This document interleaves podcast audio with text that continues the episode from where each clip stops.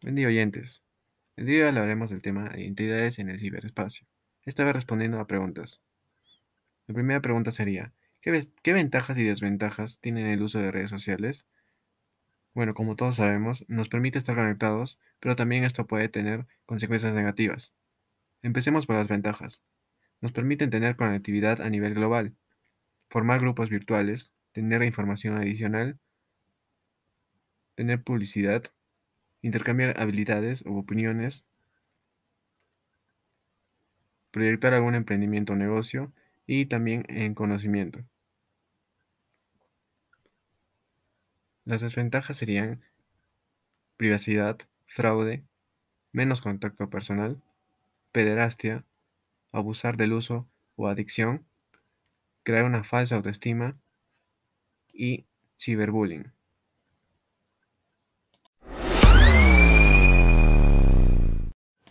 La segunda pregunta nos dice, ¿las grandes compañías de redes sociales cómo ven a los seres humanos?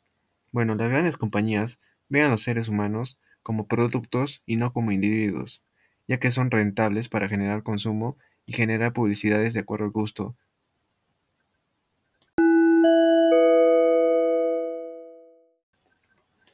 La tercera pregunta nos dice, ¿cuánto crees que afecta el uso de redes sociales en autoestima, autoconcepto y personalidad de las personas?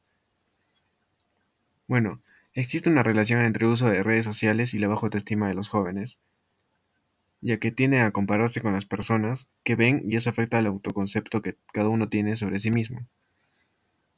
También crearía una falsa, una falsa imagen y una falsa autoestima, em, creando fotos o poniendo filtros para crear una falsa imagen, lo cual nos generaría una baja autoestima, ya que aparentamos ser algo que no somos.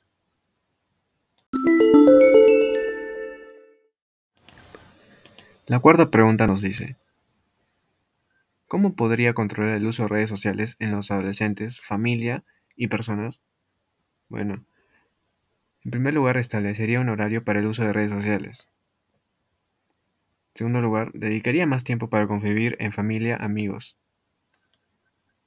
tercer lugar, dejaría de lado la virtualidad por completo. No dependería de un celular. Y por último, dedicaría más tiempo a actividades, obligaciones, entre otras cosas.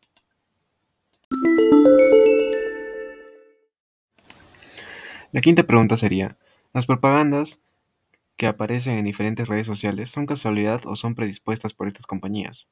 Bueno, las propagandas o anuncios que a mí me aparecen es de acuerdo a mis gustos y a lo que yo considero importante. Por ejemplo, a mí me gusta mucho el fútbol. Y por lo tanto me aparecen anuncios de fútbol, productos de fútbol, entre otras cosas relacionadas al fútbol.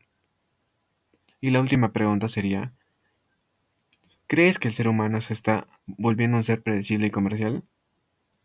Sí.